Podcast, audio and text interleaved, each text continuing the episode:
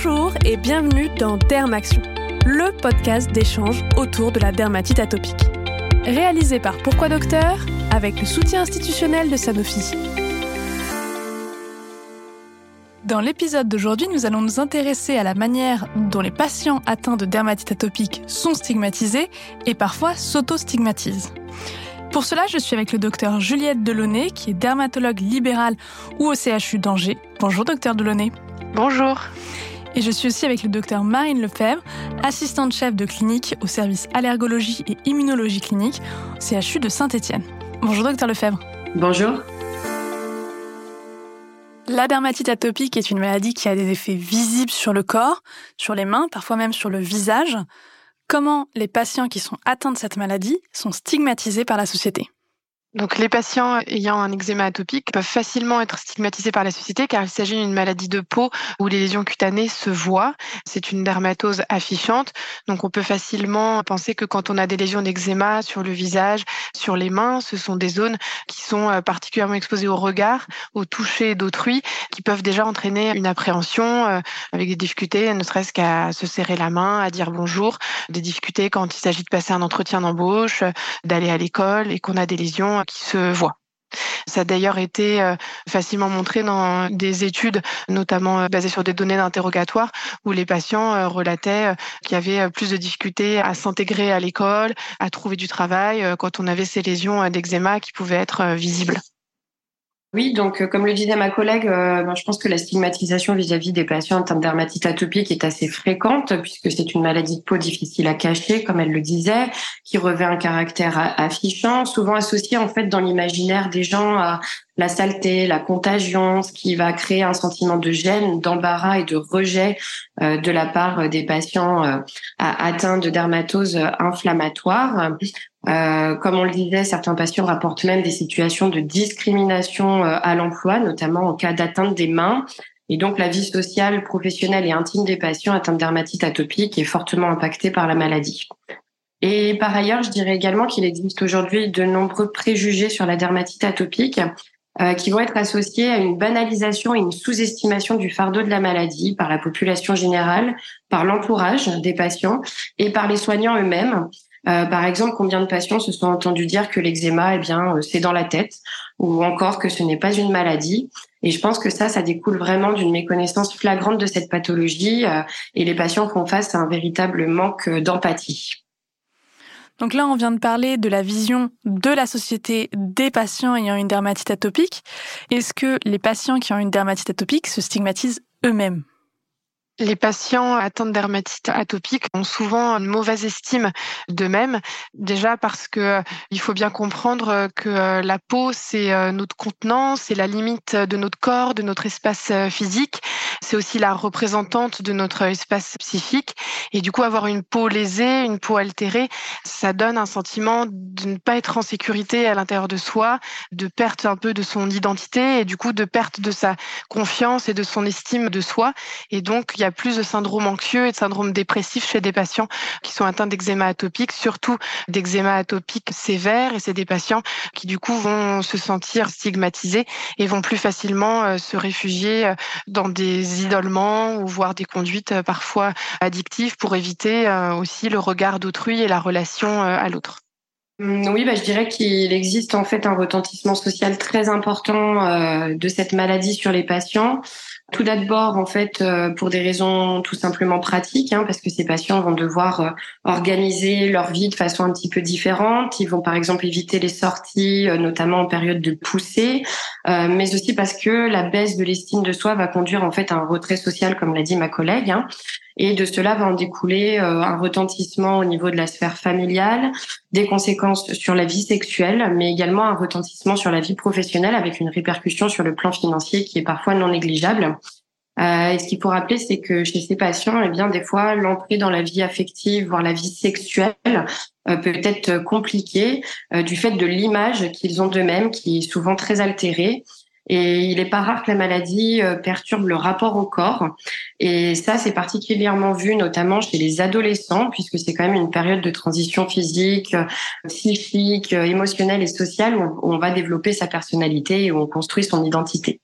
Et donc les signes et les symptômes de la dermatite atopique euh, ont d'importantes répercussions sur le bien-être, le mode de vie des patients, euh, puisque nombre d'entre eux vont rapporter donc un sentiment de gêne, d'embarras, une perturbation des activités quotidiennes, avec un impact sur les activités sociales, sportives, les loisirs, un impact également sur euh, les études, le travail avec par exemple un absentéisme scolaire euh, plus important, une diminution de la concentration, de la productivité au travail, ou encore un impact euh, sur leurs relations euh, personnelles.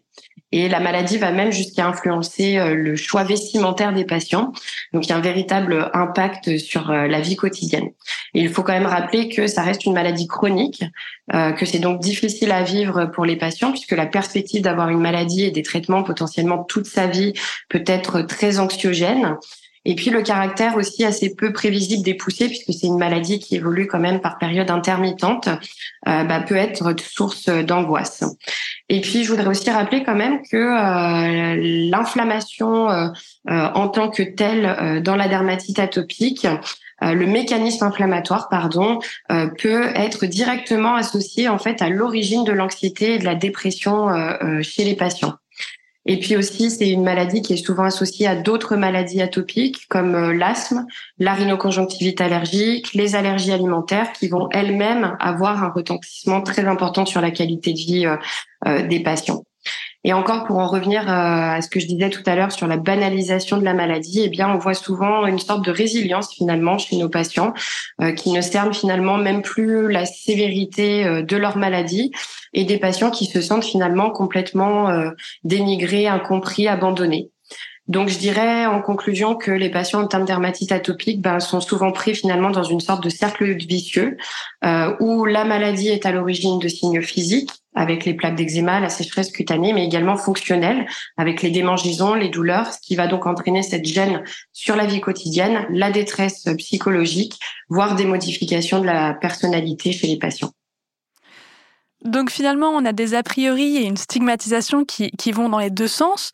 Euh, quelles sont les conséquences de cette stigmatisation? Est-ce que ça amène un découragement, un abandon de traitement? Alors, euh, l'abandon des traitements, euh, pour moi, il est un peu euh, plurifactoriel. Il y a, comme le disait le docteur Lefebvre, le fait qu'on soit dans une maladie chronique avec donc des traitements qui sont pas curatifs et qui nécessitent d'être poursuivis pour sur le long terme, bah, un peu un essoufflement et du coup, à un moment donné, une perte d'observance et une perte de suivi thérapeutique. Mais il y a aussi le fait que les patients qui ont un eczéma atopique, au bout d'un moment, perdent confiance en leur médecin, en sa capacité à prescrire le traitement adapté à la situation aussi en la capacité aux médecins à répondre aux bonnes questions, parce que parfois ils ont pu être victimes de préjugés sur leur maladie liés à une mauvaise connaissance de, de la pathologie, comme on avait pu le dire euh, au départ. Et du coup, ça, c'est des patients qui vont sortir du circuit de soins classique euh, et qu'on va un peu euh, perdre de vue.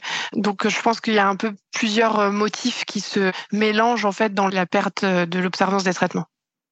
Donc, comme le disait le docteur Delonia, on en revient toujours finalement au même point. Euh, je pense que c'est vraiment la méconnaissance, la sous-estimation du fardeau de la maladie qui va entraîner ben, un sous-traitement en fait de la dermatite atopique. Il faut également rappeler que les traitements topiques, euh, ils ont un caractère très astreignant pour les patients puisqu'il faut appliquer les crèmes tous les jours, voire plusieurs fois par jour pendant des années.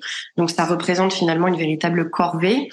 Euh, donc, il ne suffit pas de dire au patient qu'il est atteint d'eczéma et de lui remettre une ordonnance. Il faut vraiment lui apprendre à appliquer son traitement. Et je pense qu'une autre des grandes difficultés pour les patients réside également dans l'incohérence des discours au cours de leur parcours de soins, puisqu'ils vont entendre divers sons de cloche de la part de leur médecin traitant, du dermatologue, de l'allergologue, du pharmacien, de l'entourage. Et puis, on fait face aussi aujourd'hui quand même à une corticophobie encore trop importante euh, sur lesquelles on doit vraiment travailler donc, il existe, je pense, quand même un manque de fédération flagrant euh, autour des soins locaux euh, de la part des soignants. Et tout cela va conduire donc à la lassitude, en fait, des patients, à un manque de confiance, comme on disait, envers le corps médical et paramédical, et des patients qui vont se sentir de plus en plus seuls et qui finissent finalement par ne plus croire en rien et abandonner, euh, abandonner leur traitement. Donc, on a bien une perte d'observance. À partir de là, qu'est-ce qu'on peut mettre en place pour limiter ça?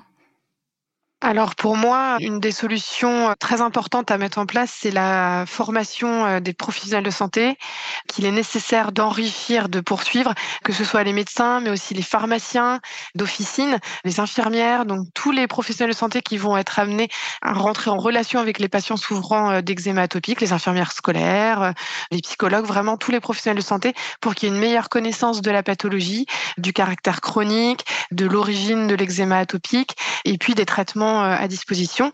Et puis, euh, concernant le patient, c'est bah, essayer d'avoir des actions d'éducation thérapeutique pour suivre sur le long cours et pas perdre des patients qu'on a réussi à bien suivre jusque-là. Et puis, réussir euh, peut-être par des, des actions auprès du grand public à faire retourner dans un circuit de soins classique des patients qui ont été perdus de vue depuis plusieurs années, ayant perdu tout espoir de prise en charge efficace de leur pathologie. Donc oui, en effet, je pense qu'il est indispensable de prendre en compte le patient bah, dans sa globalité, hein, qui est loin de se limiter finalement juste aux lésions cutanées visibles de la dermatite atopique. Euh, Aujourd'hui, il faut savoir vraiment dépister cette souffrance psychologique et leur proposer un soutien adapté. Et je pense qu'une bonne prise en charge, ça passe avant tout par une relation de confiance entre le patient et son médecin.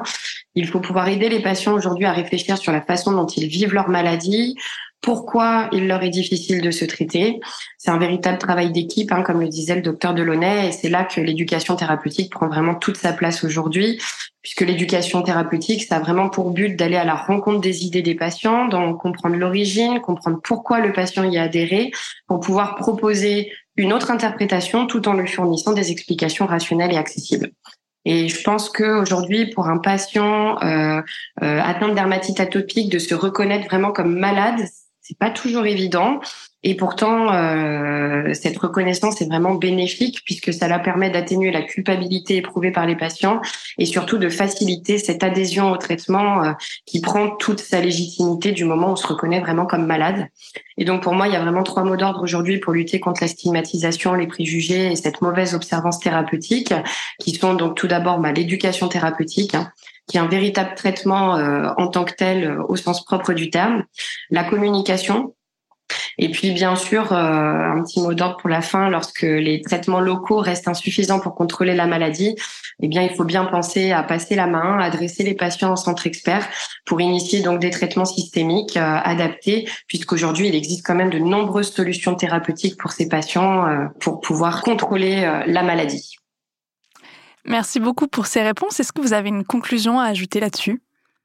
Alors, je, pense qu'il y a un véritable enjeu de santé publique euh, en ce qui concerne la prise en charge de l'eczéma atopique aujourd'hui en 2023, parce que c'est une maladie dermatologique qui est donc, comme on le disait, fréquente, associée euh, souvent à d'autres comorbidités et qui a un impact en termes d'absentéisme scolaire, euh, d'arrêt de travail, de, comme on disait, de syndrome anxieux dépressif. Et donc, il y a un véritable enjeu pour essayer de mieux prendre en charge cette maladie. Et on assiste à une véritable révolution thérapeutique dans la prise en charge de l'eczéma atopique aujourd'hui. Et donc, c'est très important que l'ensemble des patients soient au courant qu'il est vraiment aujourd'hui possible de les améliorer considérablement de leur pathologie et qu'ils puissent être réintégrés euh, dans des circuits de soins euh, avec des prises en charge spécialisées. Et vous, docteur Lefebvre? Bah, je pense que le docteur euh, Delaunay a tout à fait résumé la situation. C'est surtout aujourd'hui faire comprendre aux patients qu'ils ne sont pas seuls, qu'il y a de l'espoir, qu'il existe quand même de nouveaux traitements. Euh, et puis, je pense également quand même promouvoir euh, l'éducation thérapeutique dans la prise en charge globale de cette maladie. Docteur Delaunay, docteur Lefebvre, merci beaucoup pour toutes ces réponses. Merci à vous d'avoir suivi ce podcast et à très bientôt sur Pourquoi Docteur?